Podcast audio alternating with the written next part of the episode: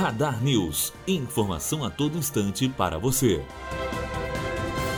Para aqueles que gostam de experimentar comida boa e também apreciar a cultura brasileira, poderá, nos dias 16 e 17 de março, visitar a feira Comida de Herança. A exposição de comidas brasileiras ocorrerá na zona leste de São Paulo, das 10 da manhã até as 7 e meia da noite. A feira, que está em sua segunda edição, pretende demonstrar, através de diversas refeições diferentes, a pluralidade e miscigenação das variadas culturas que se misturaram à brasileira. Os participantes levarão uma grande variedade de comidas e bebidas de sua cultura local para que o público possa degustar pratos diferentes, enquanto também aprende sobre a culinária brasileira de seus imigrantes. Os alimentos variam desde os mais tradicionais, como queijos e biscoitos, indo até os mais diferenciados, como a comida mateira, um prato quente vindo da Itália, preparado sem utensílios domésticos. Gabriel Duarte, aluno do terceiro ano de jornalismo, direto para a Rádio Unifoa.